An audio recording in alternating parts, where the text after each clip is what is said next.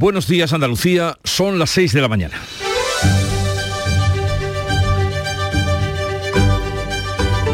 Despierta tu mente, descubre la realidad. En Canal Sur Radio, La mañana de Andalucía con Jesús Vigorra.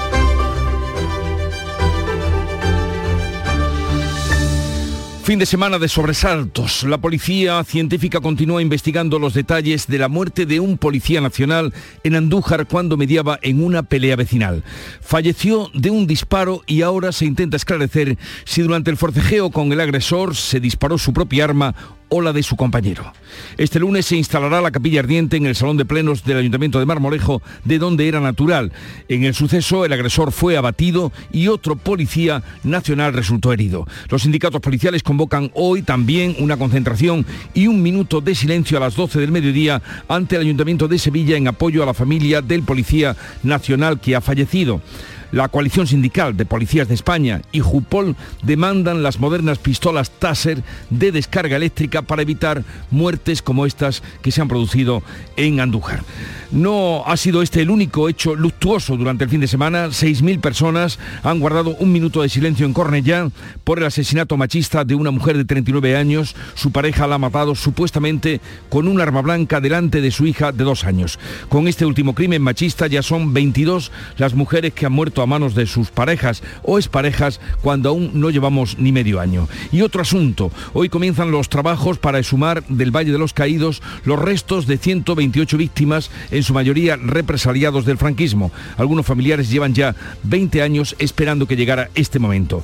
Y esta semana será definitiva para la constitución de pactos en los ayuntamientos que se van a constituir el próximo día 17 de junio, sábado. Por otra parte, la cara de cara ya a las generales del 23 de julio, quedan siete días para la proclamación de candidaturas. PP y PSOE mantienen la polémica de los cara a cara y Podemos ve posible aún convencer a Yolanda Díaz para incluir a Irene Montero. En unos días se verá. En Canal Sur Radio, la mañana de Andalucía con Jesús Vigorra. Noticias.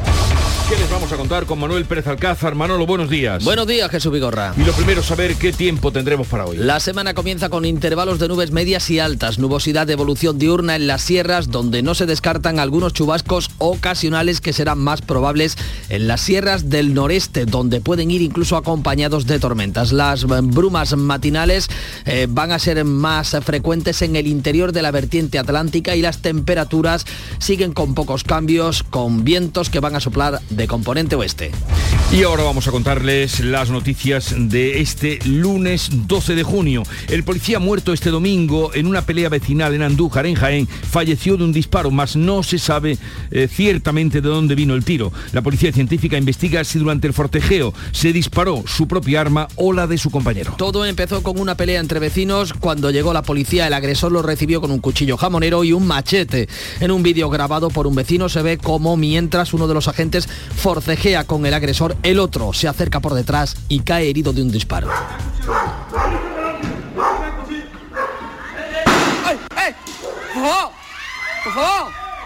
El policía Juan José Lara, de 40 años, murió en el hospital. El otro agente ha sufrido heridas de arma blanca y golpes de martillo. El agresor fue abatido por otra patrulla. La capilla ardiente se va a instalar en el Salón de Plenos de Marmolejo, ciudad natal de la víctima. Está prevista la visita del ministro del Interior de Grande Marlasca. El presidente de la Junta, el delegado del Gobierno, han expresado su pésame. Los sindicatos policiales han convocado una concentración a mediodía en Sevilla. Luis Val, presidente de la coalición sindical de policías y de Jupol, demanda pistolas de de descarga eléctrica para evitar muertes como esta. Esta actuación con una pistola Taser hubiera terminado en una detención y como mucho el compañero se hubiera llevado una descarga igual que, igual que en este caso el, el agresor. ¿no? Los ayuntamientos de Andújar y de Marmolejo, de donde era natural la gente, han decretado tres días de luto. Nuevo asesinato por violencia de género. Una mujer de 39 años ha muerto a manos de su pareja en el municipio de Cornellá de Llobregat, en Barcelona. La mujer ha sido apuñalada en su domicilio y en presencia de su hija de dos años. Aunque los servicios sanitarios la encontraron viva, no lograron salvarle la vida. El presunto agresor ha sido detenido en el mismo lugar de los hechos. Se trata de la vigésimo segunda mujer asesinada por su pareja o expareja en lo que llevamos de año. Y esta semana se constituyen los ayuntamientos de toda España salidos de las elecciones del 28 de mayo. Será el próximo sábado. En Andalucía está por resolver la alcaldía de Jaén o la Diputación Provincial de Cádiz. Quedan cinco días para negociar. Jaén merece más. Tiene la llave del ayuntamiento jiennense. Se decantará entre PP y PSOE por quien garantice más inversiones. La alcaldesa en funciones de Maracena, Berta Linares, renunciaba el viernes a volver a presentarse a la investidura en un intento de salvar para el PSOE del municipio granadino la alcaldía tras el escándalo por el secuestro de una concejal. El PP tiene un pacto ya con Vox, Quiero Maracena y Maracena Conecta para hacerse con el ayuntamiento. Fuera de Andalucía, el interés está en ciudades como Barcelona, donde Xavier Trías de Junts tiene más posibilidades de hacerse con la alcaldía por el veto cruzado entre PP y Comuns el eh, socialista Jaume Colboni. El sábado quedará todo esclarecido y en una semana se cierra el plazo para presentación de listas electorales. Podemos trata de enmendar el reparto de puestos pactado con Yolanda Díaz. El próximo lunes 19 de junio finaliza el plazo para presentar las candidaturas. Podemos va a presionar esta semana para tratar de levantar el veto Irene Montero. Otro de los excluidos, el portavoz en el Congreso, Pablo Echenique, ha criticado en redes el duro golpe que a su juicio Sumar le ha querido dar a Podemos. En el PP, el ex consejero de la Junta, Juan Bravo, va a liderar la lista al Congreso en Sevilla y el alcalde de Carmona, Juan Ávila, la del Senado. El líder del partido, Núñez Feijó, se pregunta para qué quiere Pedro Sánchez seis cara a cara y le ha invitado a debatir con Yolanda Díaz, Irene Montero, Tegui o Puigdemont. ¿Para qué quieres seis cara a cara? Para decir seis veces que no pactará con el independentismo, para decir seis veces que no eliminaría el delito de sedición o para decir seis veces que la ley del sí es sí no va a rebajar las penas a ningún violador o a ningún pederasta. El líder de los socialistas catalanes, Salvadorilla, ha pedido a Feijo que debata y desvele sus planes económicos y si pactará con Vox. ¿Cuál es su verdadero plan? ¿Qué va a hacer usted en materia económica? Ya ha dicho que va a derogar, concrete que va a derogar. ¿Qué va a hacer usted en materia de justicia social? ¿Qué modelo territorial tiene usted? ¿Cuál es su plan para Europa? ¿Por qué no quiere debatir? Adelante Andalucía, solo se va a presentar por la provincia de Cádiz. Eh, comenzará mañana a las 9 una consulta. Eh, casi el 96% de los encuestados ha decidido que sea la provincia de Cádiz eh, por la que concurra su partido.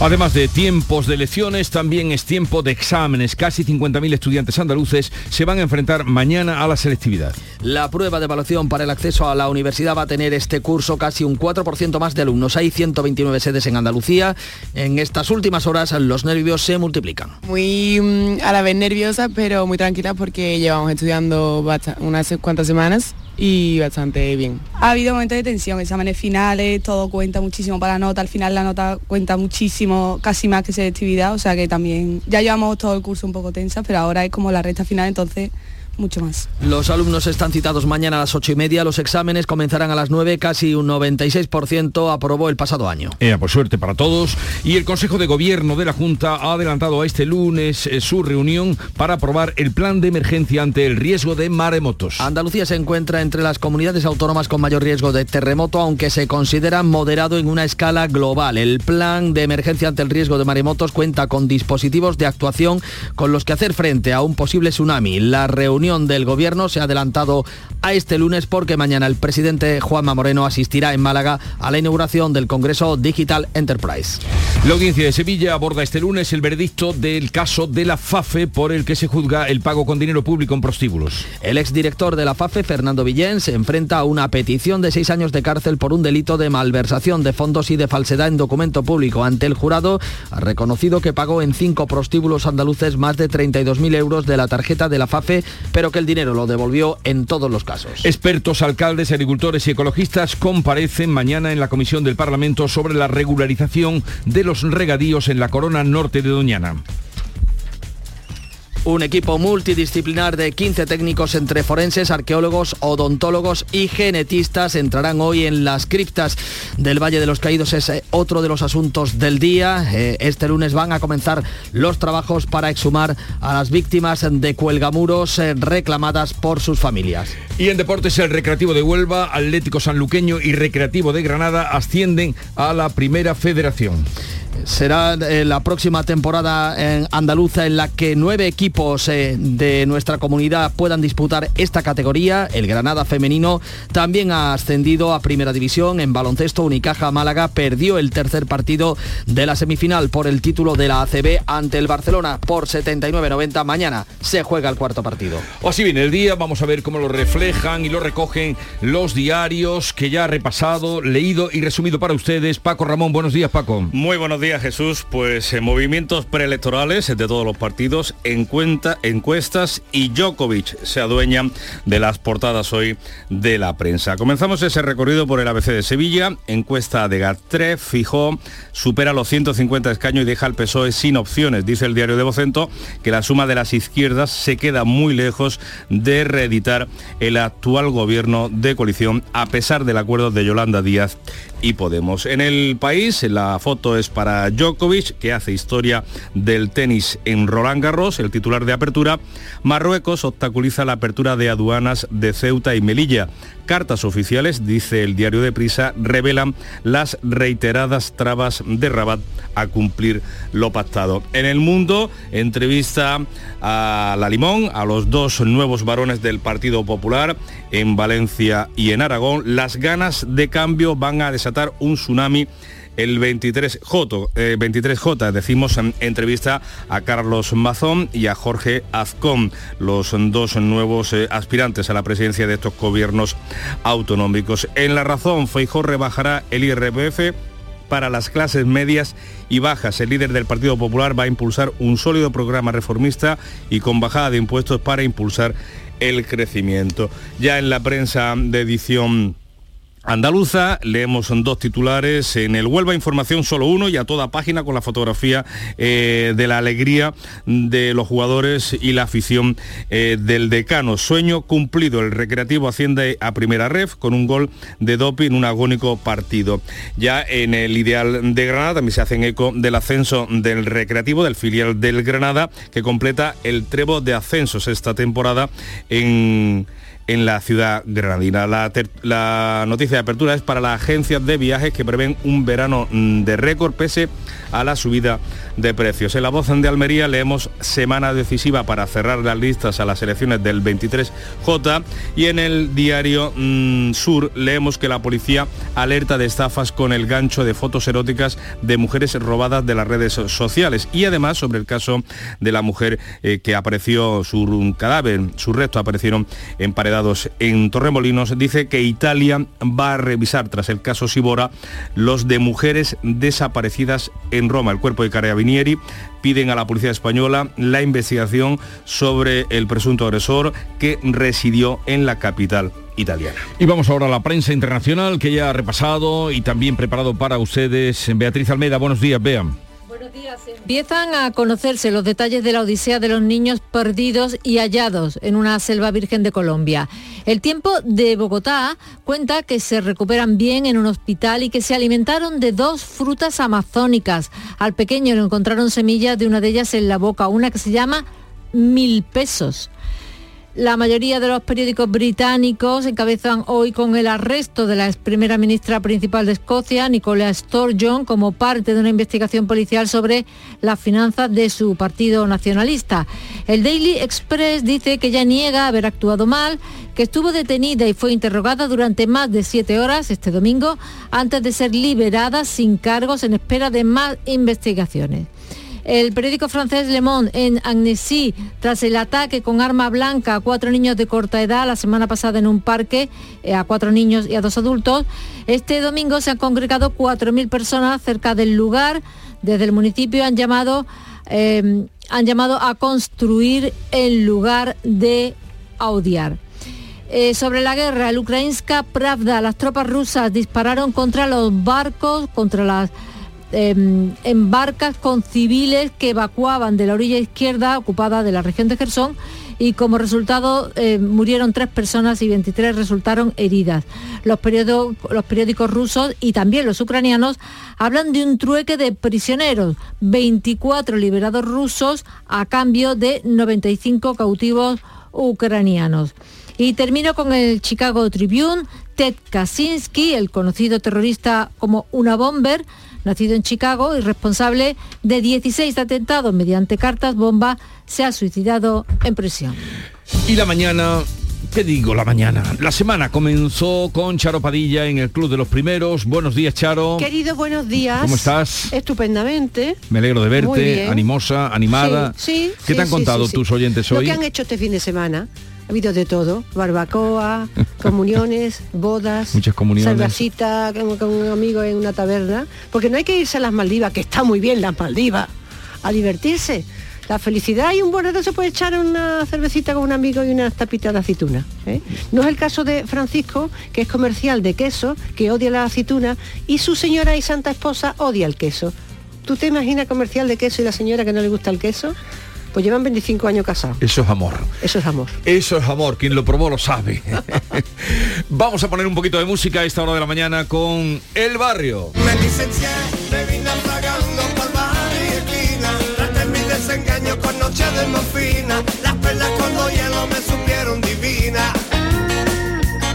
Me licencié, me hice un erudito los dolores del alma y por mis tempestades como vive la calma. Que tu andares solo fueron ruido, viví con lo poquito que me daba el olvido.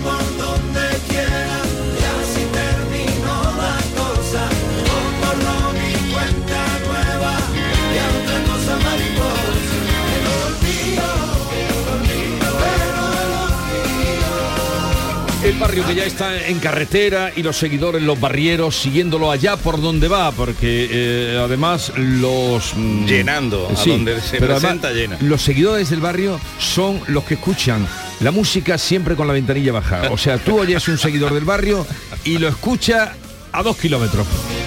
Pero bueno, a la gente así van por la calle. El barrio, un barriero. Hay mucha mañana por delante, estaremos hasta las 12 del mediodía, ya les iré contando quiénes tenemos de invitados y terminaremos con la visita de Juan Floristán, virtuoso pianista que acaba de publicar su tercera obra y hoy vendrá a presentarla. Precios de locura en Rapimueble. Sofá Cheslón 249 euros. Dormitorio juvenil solo 389 euros. Aprovecha ofertas de locura y paga en 12 meses sin intereses. Rapimueble, líder en precios y calidad. Más de 200 tiendas en toda España y en rapimueble.com. En Canal Sur Radio, la mañana de Andalucía con Jesús Bigorra. Noticias. 6 y 17 minutos, ampliamos lo más destacado de este lunes. Les contamos que la policía científica va a seguir investigando los detalles de la muerte, ya saben, de un policía en la localidad jienense de Andújar. Intervenía en una pelea vecinal cuando el agente murió de un disparo. Ahora se investiga, trata de esclarecerse si durante el forcejeo con el agresor se disparó su propia arma reglamentaria o la de su compañero. Hoy habrá una concentración en memoria de Juan José Lara que así se llamaba, en otra localidad de Jaén, su pueblo natal, Marmolejo. Beatriz Mateas. Los restos mortales de Juan José Lara llegarán hoy a Marmolejo, su pueblo natal, donde los vecinos han convocado una concentración a las 12 del mediodía para despedirse del agente fallecido en acto de servicio. La capilla ardiente se ha instalado en el Salón de Plenos del Ayuntamiento y el sepelio se oficiará esta tarde en la Iglesia de la Paz. Mientras tanto avanza la investigación. Ayer durante más de cinco horas agentes de policía científica peinaron la calle Las Monjas, donde han ocurrido los hechos. También tomaron declaración a varios testigos, muchos de ellos vecinos que habían grabado vídeos y analizaron las armas, el martillo y el cuchillo del agresor, pero también las pistolas de los dos policías. Se trata de esclarecer todo lo que ocurrió y también saber cuál fue la bala que acabó con la vida de Juan José. Mientras tanto, en Andújar nadie da crédito de lo ocurrido, cuando en una tranquila mañana dominical un hombre irrumpió en torno a las 10 de la mañana con un cuchillo y un martillo buscando a un vecino con el que tenía una vieja rencilla diciéndole que lo iba a matar. Llamaron a la policía y al llegar los agentes a intentar reducirlo, uno de ellos resultó herido por arma blanca con varias puñaladas y el otro falleció de un disparo. Minutos después, el agresor fue abatido a tiros. Según la policía, todas las hipótesis están abiertas. Andújar y Marmolejo han declarado tres días de luto oficial. Los sindicatos policiales, eh, también la familia y amigos, compañeros del Cuerpo Nacional de Policía y también partidos políticos y dirigentes como el presidente de la Junta, Marilón Rico, buenos días. Buenos días. Han trasladado su pésame a la familia. Así es, también el presidente de la Junta se ha hecho eco de esta noticia en su cuenta de Twitter. Juanma Moreno se muestra consternado y añade que siente mucho la muerte de un policía durante una intervención en Andújar y deseó la pronta recuperación del agente herido. El presidente envía un fuerte abrazo a la familia de Juanjo, a sus compañeros y a la Policía Nacional. También Pedro Fernández, delegado del Gobierno en Andalucía, ha manifestado a la familia del agente fallecido su pésame y todo el apoyo. El presidente de la Diputación de Jaén en funciones, Francisco Reyes, ha mostrado su pesar y ha trasladado su pésame a los familiares y amigos del Policía Nacional. Hoy se espera que el ministro del Interior, Fernando Grande Marlasca, acuda al entierro del agente eh, fallecido. Los sindicatos policiales convocan también una concentración y un minuto de silencio al mediodía, a las 12, ante el ayuntamiento de la capital andaluza de Sevilla, en apoyo a la familia del agente fallecido en Andújar, pero también para reivindicar nuevas armas y más medios. Lo dice Luis Del Val, que es presidente de la Coalición Sindical de Policías de España y JUPOL. La actuación se podía no, no haber evitado, porque nunca se pueden evitar, pero sí haberse evitado si las policías tuviéramos medios para poder actuar de otra forma y no tener que hacer uso en algunas ocasiones de armas de fuego. Esta actuación con una pistola Taser hubiera terminado en una detención y como mucho el compañero se hubiera llevado una descarga igual que, igual que en este caso el, el agresor, ¿no? Pues eh, no fue la única mm, trifulca eh, con agentes heridos eh, en las últimas horas en Andalucía, en Cádiz. Fue la policía local la que ha tenido que detener a tres personas por delitos contra los agentes de la autoridad en una reyerta convertida casi en batalla campal, en la que llegaron a participar hasta 40 personas. La trifulca fue sobre las 5 de la madrugada del viernes al sábado en la punta de San Felipe, zona habitual de ocio nocturno en la capital gaditana. Varias decenas de personas divididas en dos bandos se enfrentaron lanzando botellas y piedras, según informa el ayuntamiento. La policía local alertó a la Policía Nacional que no contaba a esa hora con unidades disponibles. En la pelea se pudieron localizar a unas 30 personas naturales de Jerez de la Frontera y otro grupo de una decena de implicados del puerto de Santa María. Tres policías resultaron lesionados y fueron detenidas tres personas que sufrieron lesiones de diversa consideración. Le contamos ahora el último crimen machista ocurrido en nuestro el Ayuntamiento de Cornellá, en la provincia de Barcelona, ha decretado tres días de luto oficial por el asesinato de una vecina de 39 años a manos presuntamente de su pareja que ya ha sido detenido. El hombre que fue detenido en el mismo lugar de los hechos por los mozos no tenía antecedentes judiciales ni ninguna denuncia por parte de su pareja a la que apuñaló de madrugada. El alcalde en funciones de Cornellá, Antonio Balmón, ha condenado este crimen machista. Estar al lado de estas familias, de toda la documentación que hemos eh, re revisado, tanto Mossos de Escuadra como el Ayuntamiento, no consta ninguna denuncia, ningún tipo de actuación, nunca hemos tenido ningún indicador de que ahí hubiese ese tipo de, posibilidad de violencia. Aunque los servicios sanitarios la, encontraron con vida cuando llegaron, no lograron salvar la vida de la mujer. La noticia, como es lógico, ha provocado conmoción en el vecindario. Yo le he cuidado el niño, nos hemos cruzado siempre, nos llevamos muy bien y lo siento mucho porque también somos algo vecinas de nuestros países. Ella hondureño y yo nicaragüense. O sea, una noticia demasiado fuerte para mí, la verdad.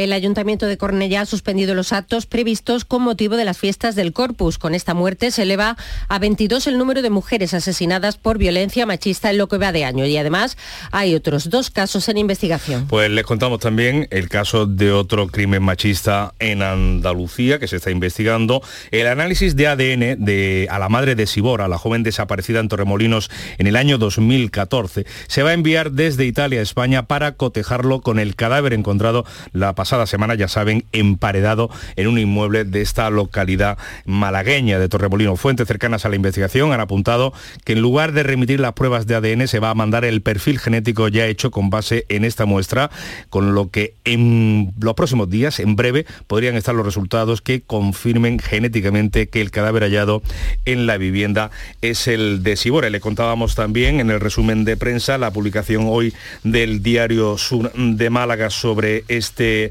asunto, sobre este caso en el que Italia va a revisar, tras el caso de Sibora, los de otras mujeres desaparecidas en Roma. El cuerpo de Carabinieri ha pedido a la policía española la investigación sobre el presunto agresor que residió en la capital italiana. Y les contamos también que la policía está investigando la caída de un bebé de 13 meses desde un segundo piso de un edificio en Valladolid. El pequeño se encuentra ingresado grave en el hospital y el juzgado ha decretado el secreto en las investigaciones. 6 y 25 minutos de la mañana. La mañana de Andalucía. Más asuntos. El próximo sábado se van a constituir los ayuntamientos de toda España. Cinco días quedan, por tanto, para negociar quién será investido alcalde de la localidad. Es lo que ocurre, por ejemplo, en la capital jienense, donde PP y PSOE empataron a concejales en las pasadas elecciones municipales. El futuro de Maracena se ha despejado eh, en las últimas horas tras el acuerdo del Partido Popular con Vox y dos partidos locales. Un ayuntamiento este, el de Maracena, ya saben, afectado por el caso de secuestro de una concejal del PSOE. Marisa del Barrio. Jaén Merece Más tiene la llave del ayuntamiento de la capital y se va a dejar querer. El listón lo sitúa como si fuera una puja quien más ofrezca por la ciudad, no en cargos municipales, decía en Canal Sur Radio Manuel Vallejo. Lo que no quiero que piense la gente es que, mira, ya se ha buscado la arquitectura para ser el alcalde. No, no, no, porque vemos que podría ser lo lógico si juntamos los tres, porque el uno no va a querer que sea el otro y el otro no va a querer que sea el uno. De todas maneras, si hay un acuerdo para que sea uno u otro, pues nosotros encantados, que lo que queremos es que trabajemos todos por Jaén y acabemos con él no hay. La alcaldesa en funciones de Maracena, Berta Linares, renunciaba el viernes a volver a presentarse a la investidura en un intento de salvar para el PSOE este municipio del cinturón metropolitano de Granada. Horas después, Partido Popular, Vox, Quiero Maracena y Maracena Conecta 2023 daban a conocer su pacto para hacerse con la alcaldía el próximo 17 de junio, tras el escándalo por el caso del secuestro de Vanessa Romero, la concejala socialista, el pasado mes de enero. El alcalde será el candidato del PP, Julio Pérez. Y fuera de Andalucía, Marisa, las miradas se dirigen a Barcelona o Pamplona, entre otras eh, capitales importantes. La de Navarra puede depender de si la socialista María Chivite mantiene la presencia de la comunidad. Esta semana la secretaria de los socialistas navarros se reúne con Bildu. En Barcelona, el independentista Xavier Trias de Junts per Cat tiene más posibilidades de hacerse con la alcaldía, con sus 11 concejales, que el socialista Jaume Colboni, con sus 10 ediles. El veto cruzado entre el Partido Popular, los Comuns y Esquerra hacen poco factible un alcalde del PSC. En Pamplona, Unión del Pueblo Navarro tampoco lo tiene fácil al haber quedado vencedora por los pelos. EH Bildu podría recuperar la alcaldía si recibe el apoyo de los socialistas. El PSN rechaza de plano ese escenario. La tercera vía consistiría en trasladar a Pamplona el mismo formato que en Navarra, tripartito de socialistas con Gueroa Bay, la coalición de Socialverdes y PNV, y Contigo Zurekin, la coalición de Podemos en las generales. Y después del acuerdo alcanzado in extremis eh, de, entre Podemos y, y Sumar, se suceden ahora los movimientos eh, para colocar los dirigentes de la formación morada en esas listas, en esos puestos de salida de cara a las próximas elecciones eh, generales. La caída en desgracia de Irene Montero o del portavoz parlamentario Echenique son todavía rescoldos de esa pelea que hemos contado durante los últimos días entre Sumar y Podemos. 6 y 28 minutos. La mañana de Andalucía. Cercanía. Las historias que pasan en nuestra tierra. Andalucía en profundidad. Actualidad. El cafelito de siempre. Así es la tarde de Canal Sur Radio con Mariló Maldonado. Tres horas para disfrutar de una radio emocionante. Andalucía, son las 3 de la tarde. La tarde de Canal Sur Radio con Mariló Maldonado. De lunes a viernes desde las 3 de la tarde. Más Andalucía. Más Canal Sur Radio. 6 y 28 minutos eh, es el tiempo del deporte tras un fin de semana exitoso. Carlos Gonzalo, cuéntanos. Hola, ¿qué tal? Fin de semana exitoso para el fútbol andaluz en el que hemos asistido a cuatro ascensos de equipos andaluces. El Granada femenino ha subido a Primera División, a Primera Federación, Atlético Sanluqueño, Recreativo de Granada y Recreativo de Huelva. Se cierra una temporada histórica, por ejemplo, para el deporte en Granada. El equipo de fútbol masculino en Primera División. El Covirán continuará en la máxima categoría del baloncesto nacional. El fútbol femenino también ha subido a Primera y el Recreativo Granada en Primera Federación gracias a su victoria por 0 a 2 en el campo de la Vilés.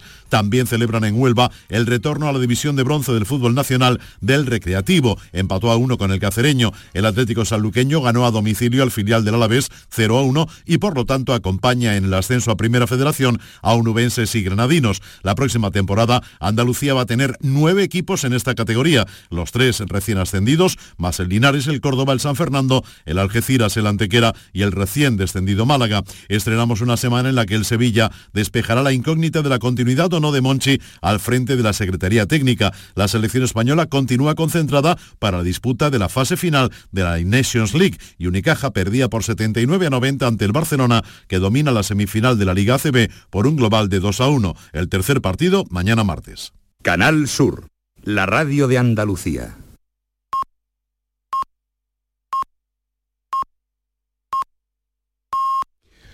Andalucía son ya las seis y media de la mañana. La mañana de Andalucía con Jesús Vigorra. Y a esta hora vamos a repasar en titulares las noticias más destacadas que les estamos contando con Marilo Rico.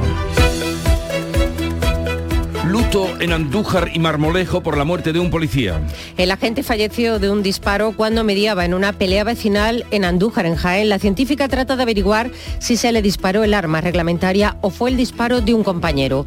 Hoy habrá una concentración en memoria de Juan José Lara en Marmolejo, su localidad natal, donde se va a instalar la capilla ardiente. Se espera que acuda el ministro del Interior, Fernando Grande Marlasca. El presidente de la Junta, Juan Moreno, ha trasladado el pésame a la familia. También luto y dolor en la localidad barcelonesa de Cornellá por el último asesinato machista. La mujer de 39 años fue apuñalada por su pareja delante de la hija de dos años. El hombre ha sido detenido en el lugar del crimen. No tenía antecedentes previos. Con esta muerte se eleva a 22 el número de mujeres asesinadas por violencia machista en lo que va de año y además hay otros dos casos en investigación. La que hoy comienza será una semana decisiva para la constitución de los ayuntamientos. En Jaén Capital, PP y PSOE siguen negociando con Jaén Merece Más y en la localidad granadina de Maracena el acuerdo del PP con Vox y dos partidos locales servirá para desplazar a la alcaldesa socialista Berta Linares, que al final ha renunciado tras el escándalo por el secuestro de una concejal de su equipo de gobierno.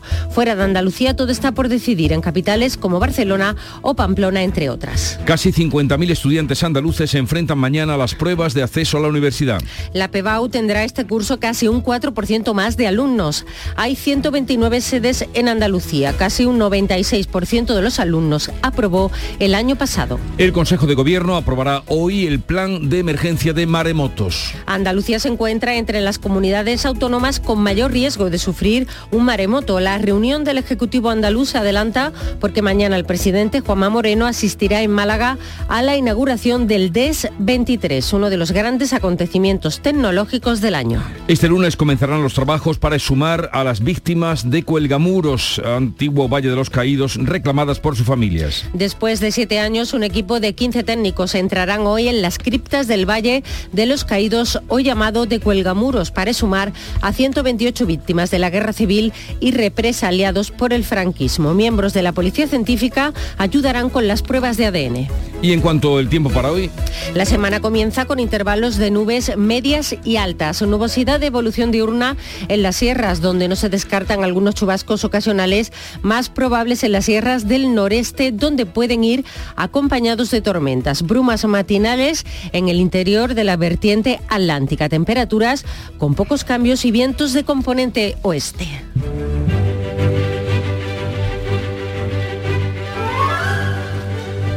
Hoy es la festividad de San Onofre, patrón de los que quieren conseguir casa propia. Son muchos, son muchos en este tiempo. De los viudos, de los tejedores. Eh, San Onofre fue hijo de un rey egipciaco que en su infancia ya entró en un convento, de adulto lo abandonó, se marchó a vivir como un ermitaño, solo comía dátiles y bebía agua, porque con nueve dátiles se come y se mantenía. ¿no? Y agua, no, no, con nueve dátiles tú puedes vivir toda la vida. Toda la vida Puedes vivir. a base de dátiles. Eso me lo dijo a mí un, nutri- un nutricionista importante. Con nueve dátiles o con nueve aceitunas tienes lo suficiente para vivir. secos también, ya nos ponemos. Pero había un ángel, y ahí está el milagro, hay un ángel eh, que le traía vino, le traía vino, le traía vino, le daba vino todos los días, pan y vino, como Marcelino. De ahí nació la idea de pan y Marcelino. De San Onofre nació. Porque Ah, se así sí cuenta, se vive mejor, Se cuenta que le traía también. vino todos los días y pan. Bueno, recordemos, estamos a 12 de junio, por cierto, víspera de San Antonio, y tal día como hoy, pero del año 1474, en La Nava, en Huelva, ante la negativa de los vecinos de ir a morir a la guerra contra Portugal, Isabel I manda a Pedro de Trujillo con hombres armados para apresar a todos los vecinos rebeldes de La Nava, que es Cabechina. No sé cómo lo- se le recuerda hoy en la Nava. Y tal día como hoy de 1981 se estrenaba la película En busca del arca perdida dirigida por eh, eh, Steven Spielberg y producida por George Lucas. ¡Qué pelotazo!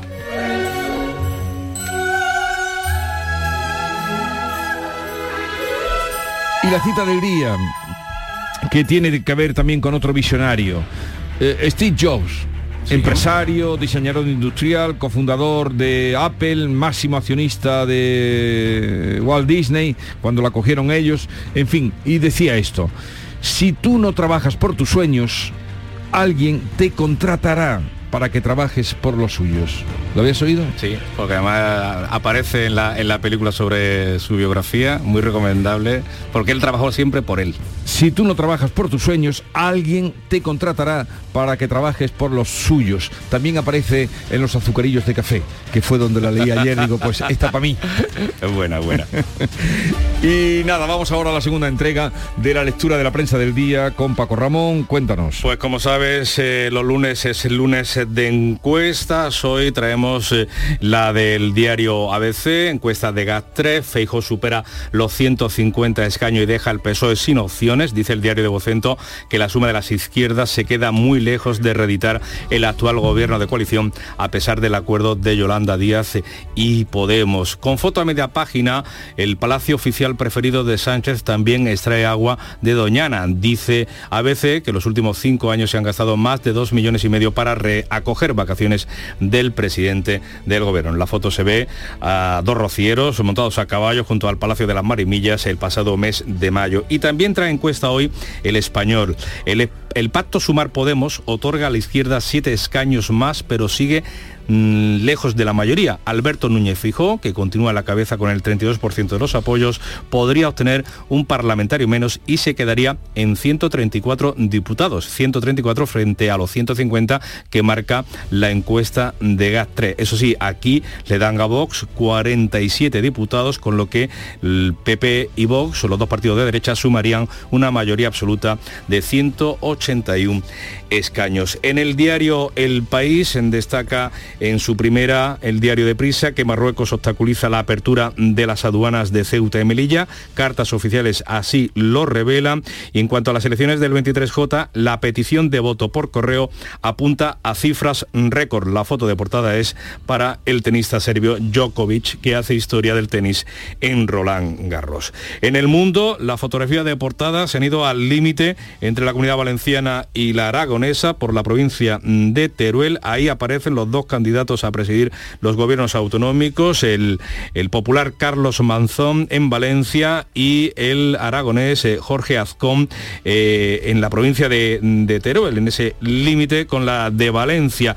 La, la entrevista a los dos nuevos varones del PP eh, viene con este titular entrecomillado. Las ganas de cambio van a desatar un tsunami el 23J. Sobre las elecciones, eh, No da tregua a Díaz y dinamita el arranque de la coalición. En la razón leemos que Feijó rebajará el IRPF para las clases medias y bajas y que Génova convoca a representantes del tejido económico y social para acelerar sus propuestas. También destacan que hoy arrancan, tras siete años, las obras de sumación, las otras exhumaciones, se ha dicho, en el Valle de los Caídos, en uno de los titulares destacados del periódico de Planeta. En el Huelva Información a toda página, sueño cumplido el Recre sube a primera ref. El filial del Granada también consigue ese ascenso, pero no es tan destacado en la portada de Ideal, no en vano, eh, el primer equipo mm, del Granada está en primera división, ha conseguido este año el ascenso. El titular de apertura es para eh, el verano, para las agencias de, viaje, viajes que prevén un récord, mm, un verano de récord pese a la subida de los precios. También mm, destaca como fotografía de portada el de una empresa granadina, Inejin, que amplía sus instalaciones, se asocia con una empresa india de aerotaxis y cierra una campaña de mecenazgo de 1,2 millones de euros. En la voz de Almería, la foto es eh, para el corpus en las calles y atención a esta información en materia educativa, reubicación de aulas prefabricadas en otros centros. Cambios de destino. La Junta va a dedicar 700.000 euros al desmontaje, traslado y montaje en otro lugar de esas eh, caracolas, de esas aulas prefabricadas. En el diario de Sevilla, la isla de la Cartuja aumentará en 150.000 metros cuadrados su parque de oficinas. En el diario Sur, ya lo hemos contado, Italia va a revisar tras el caso Sibora los de otras mujeres desaparecidas en Roma, en la capital italiana. Y en el diario de Cádiz, con este cerramos, una pelea con 40 personas en la punta acaba con tres detenidos. La trifulca se produjo mm, entre dos grupos y acabó con agresiones a los policías. También da cuenta el diario gaditano de la muerte del expresidente de la Diputación, Jesús Ruiz. Y vamos ahora con la prensa internacional que ya tiene B. Almeda. Comienza hoy en Alemania el mayor ejercicio aéreo de la historia de la OTAN. Va a reunir 10.000 soldados y 250 aviones de 25 países también en España. Vea. Lo leemos en el Berliner Zeitung, el mayor despliegue aéreo en la historia de la OTAN. Comienza hoy lunes hasta el 23 de junio bajo el liderazgo alemán. Air Defender 2023. El sindicato de controladores advierte de que tendrá un impacto masivo en el curso de la aviación civil. Ayer visitaron Túnez la presidenta de la Comisión Europea, Ursula von der Leyen, la primera ministra de Italia, Giorgia Meloni, y el presidente de los Países Bajos, Mark Rutte. ¿Con qué propósito? Con el de frenar la inmigración a cambio de dinero que además Túnez necesita con desesperación. El Corriere de la Sera nos cuenta que la oferta a Túnez de von der Leyen y de Meloni, de Meloni para frenar los desembarcos es de 150 millones ahora y 900 millones más condicionados al sí del Fondo Monetario Internacional. Arrestada y liberada sin cargos la ex primera ministra principal de Escocia y toda la prensa británica abre con este asunto. Eso es, y lo leemos también, por ejemplo, en el diario escocés de Scotsman, Nicola Sturgeon reivindica su inocencia después de ser arrestada en la investigación financiera de su formación. El Partido Nacionalista ha quedado en libertad sin cargos. Y, como no, Donald Trump, que tendrá que declarar mañana ante la Corte por un delito federal por llevarse documentos clasificados a su domicilio. Acusado por el Estado de 37 delitos. Leemos en el Washington Post que la cita de Trump en la Corte de Miami mañana trae temores de manifestaciones violentas.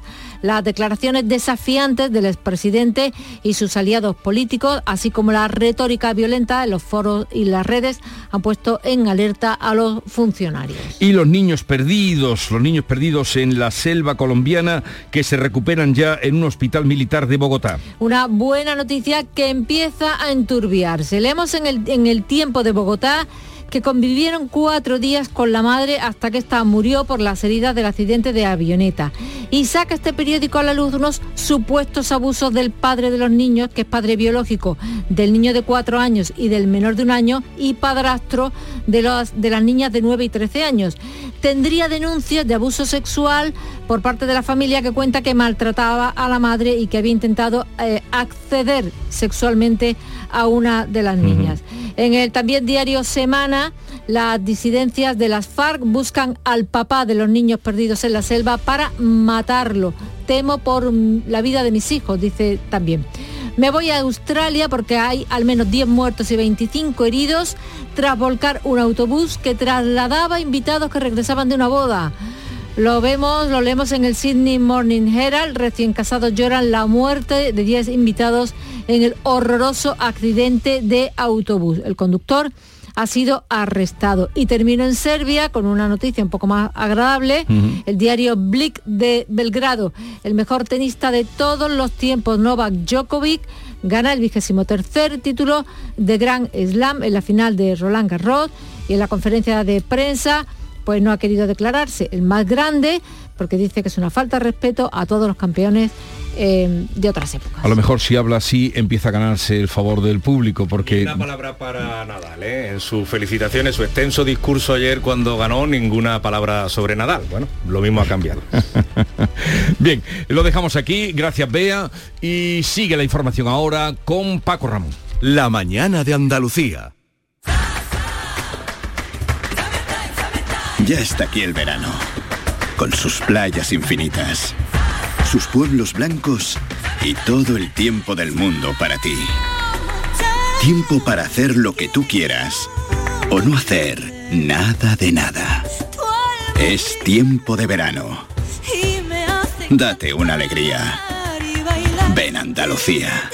Campaña financiada con fondos FEDER, Junta de Andalucía. Este martes os esperamos en el Auditorio Nissan Cartuja de Sevilla para disfrutar del show del comandante Lara, en vivo y en directo. Con nueva sección, El Niño del Ukelele, Abraham Sevilla y muchas, muchas sorpresas. El show del comandante Lara se graba en el Nissan Cartuja de Sevilla los martes a las 6 de la tarde. Entrada gratuita hasta completar aforo. El show del comandante Lara. Con la colaboración del Auditorio Nissan Cartuja. En Canal Sur Radio, la mañana de Andalucía con Jesús Bigorra. Noticias. Estamos contando estos días a las 6 y 45 minutos de la mañana los movimientos tras el acuerdo entre Sumar y Podemos eh, para confeccionar las listas. Aquí en Andalucía está claro que Martina Velarde, la secretaria general de la formación morada, va a encabezar la candidatura por Granada. Izquierda Unida se ha garantizado además los puestos número uno en Córdoba y Málaga y el segundo por Sevilla. Esta semana veremos cómo siguen las negociaciones eh, con Podemos tras el veto a Irene Montero y al portavoz en el Congreso, Pablo Echenique. Teresa Rodríguez o el alcalde de funciones, en funciones de Cádiz, José María González, pueden encabezar la única lista que Adelante Andalucía va a presentar al Congreso de los Diputados por la provincia de Cádiz finalmente y no por Sevilla, como se había pensado también en un principio.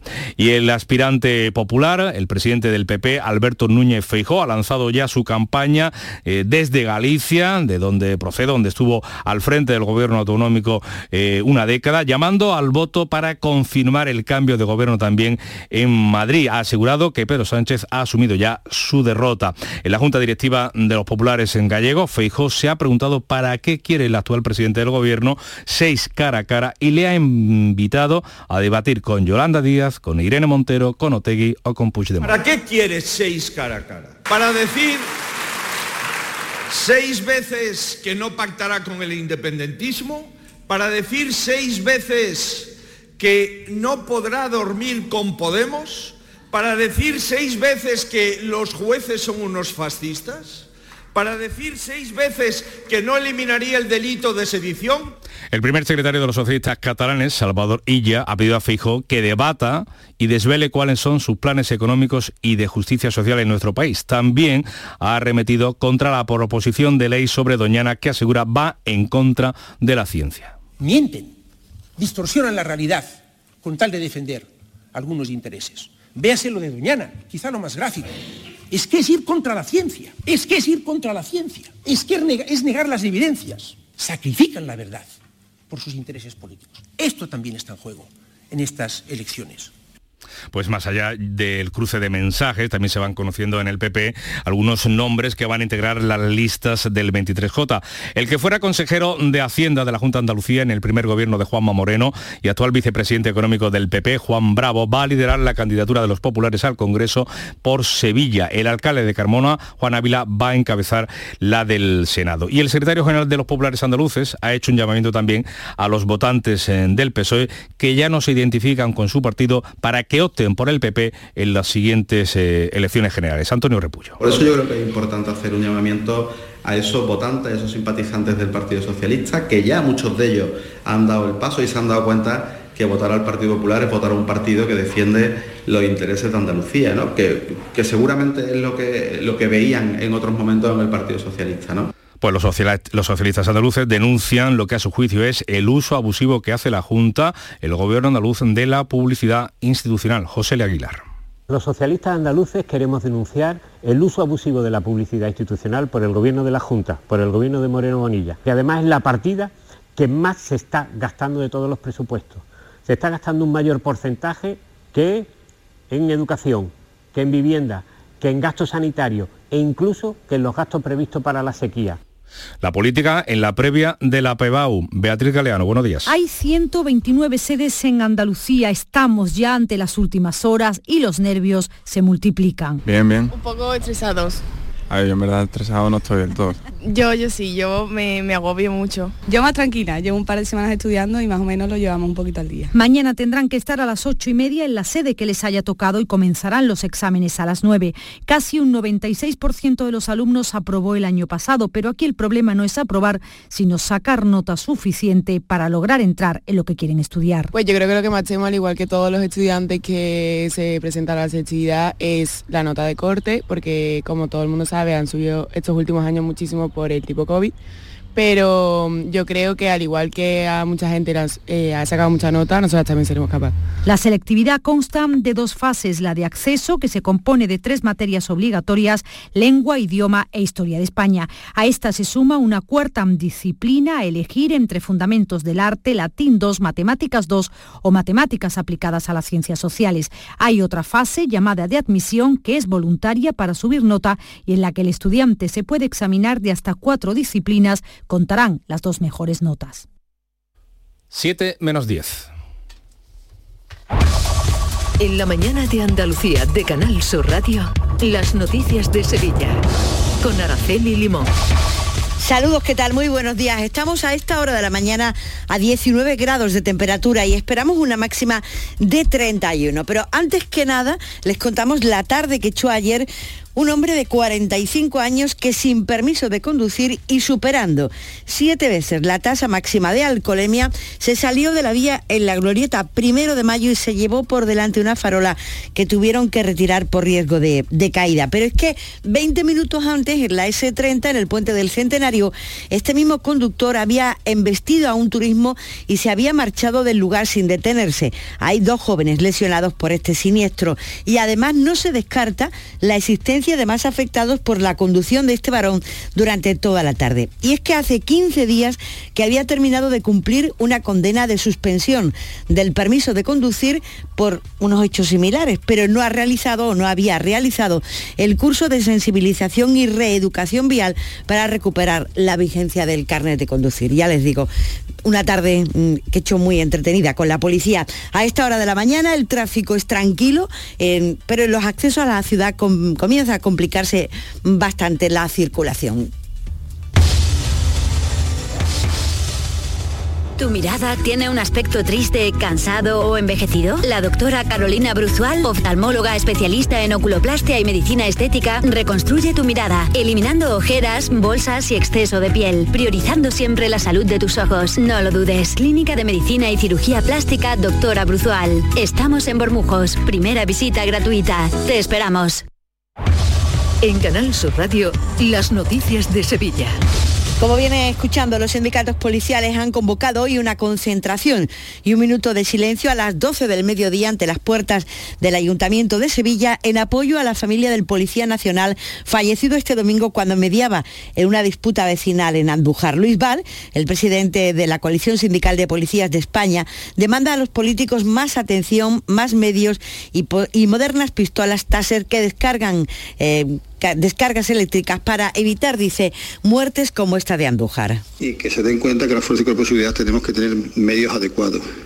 Y muchas veces el arma de fuego no es el medio adecuado teniendo otros medios como son eh, medios eléctricos para, para poder reducir a una persona. Un taser hubiera terminado con la reducción de esta persona y no hubiera habido ningún fallecido casi seguro. Y la Junta de Andalucía presenta hoy en Sevilla la campaña sobre acogimiento, adopción y colaboración.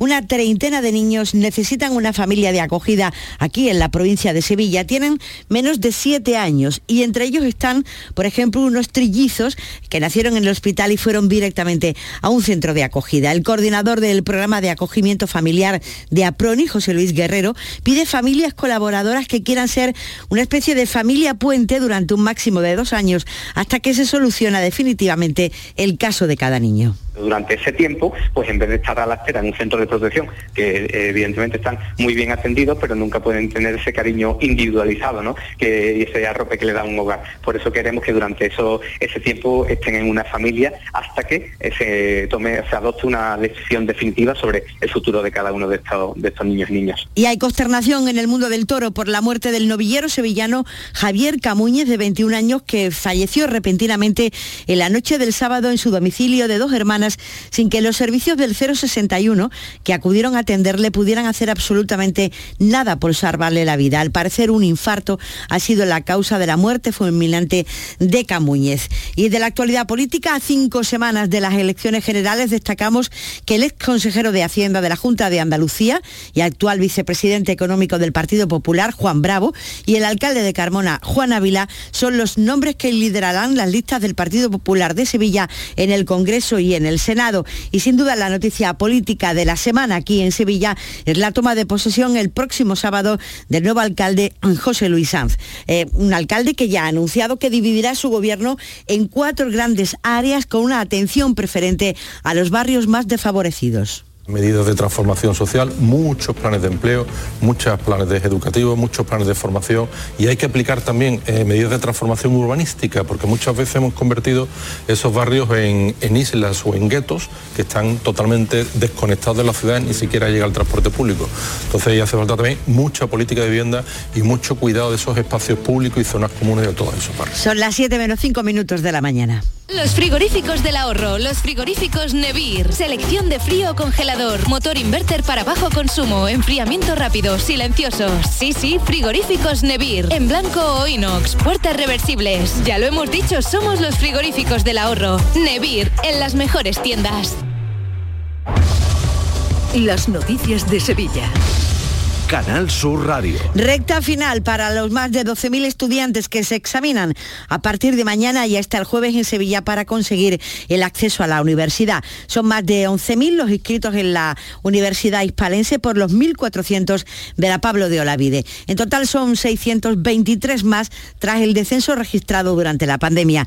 Durante tres días se van a desarrollar los cuatro exámenes de la fase de acceso. Tendrán la misma estructura que se diseñó con motivo del COVID.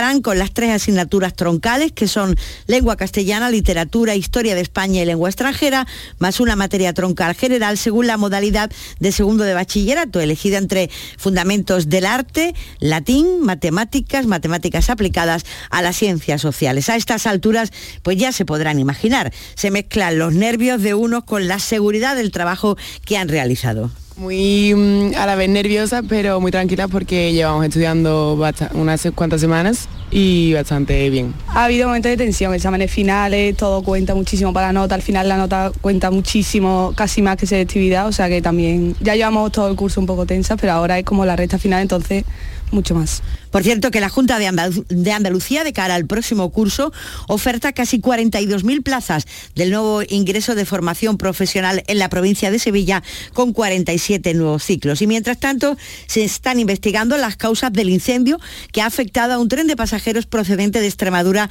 cuando circulaba entre Alanís y Casalla de la Sierra, en la provincia de Sevilla. El tren pertenece a la serie 10, el más moderna, y había sido revisado recientemente. El fuego se declaró entre el vagón de cola y los motores y obligó a evacuar a las 170 personas que iban a bordo, entre ellas 144 niños de Zafra que iban de excursión. Tienen entre 6 y 8 años, pero ninguno sufrió daños personales. Tuvieron que permanecer, eso sí, en el campo varias horas hasta que fueron recogidos por otro tren. Todo quedó en un susto, pero se vivieron momentos como este.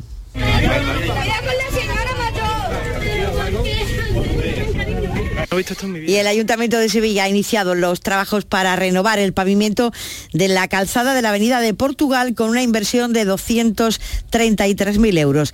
Esta calle del Distrito Sur de Sevilla, situado entre los jardines del Prado de San Sebastián y la Plaza de España y que arranca en la glorieta del SIC hasta conectar con la Avenida de la Borbolla, presenta deficiencias importantes en su calzada. Y hoy se juzga en la audiencia provincial a un hombre con 38 años acusado de un intento de asesinato presuntamente apuñaló en una decena de ocasiones a otro varón en el barrio de Los Pajaritos. Y a partir de hoy también el Consejo General de Hermandades y Cofradías de Sevilla comienza a devolver el dinero de las sillas del Corpus que no pudo salir por la lluvia. Los interesados en recuperar el dinero podrán solicitarlo desde hoy y hasta el miércoles en horario de 9 de la mañana a 1 de la tarde y de 5 de la tarde a 8 en la sede del Consejo en la calle San Gregorio. Y vamos ahora con la actualidad deportiva y Carlos Gonzalo. ¿Qué? Buenos días, Carlos. Hola, ¿qué tal? Continúa la incógnita en torno a la figura del director general deportivo del Sevilla Fútbol Club, Monchi. En declaraciones del presidente Pepe Castro, el programa de Canal Sur Televisión Gol a Gol, el máximo mandatario sevillista mostraba también su sorpresa y extrañeza por la decisión de Monchi. Que ha sido un poco inesperado, pero bueno, bueno, yo esperamos y deseamos que que Monchi recapacite y continúe con nosotros, que es lo que queremos. Mientras tanto, en el Betis, varios frentes abiertos. Vuelve Loren tras sucesión a la Unión Deportiva Las Palmas. Se estudian ofertas por William José y William Carballo, entre otros, mientras que vuelve a convertirse en objeto de deseo el retorno de Bellerín. Y el coro de la Hermandad del Rocío de Sevilla celebra este lunes su 50 aniversario. Lo hace con una gala benéfica a partir de las 9 de la noche en el Teatro Lope de Vega, en la que presentará su nuevo trabajo discográfico. Los beneficios se destinarán íntegramente a la obra asistencial de la hermandad. Con cada entrega se, regalará una especie de CD con una grabación, un trabajo que recoge los temas de su repertorio de siempre con importantes novedades, tal como adelanta el director del coro, Quino Alonso. Va a haber muchos recuerdos, va a ser muy emotivo, el audiovisual va, a acompañar a la música, como bien dices, y, va a ser un recorrido muy emotivo por estos 50 años, va a ser un merecidísimo homenaje eh, tanto a las generaciones pasadas que han pasado por... Siguen las noticias en la sintonía de Canal Sur Radio.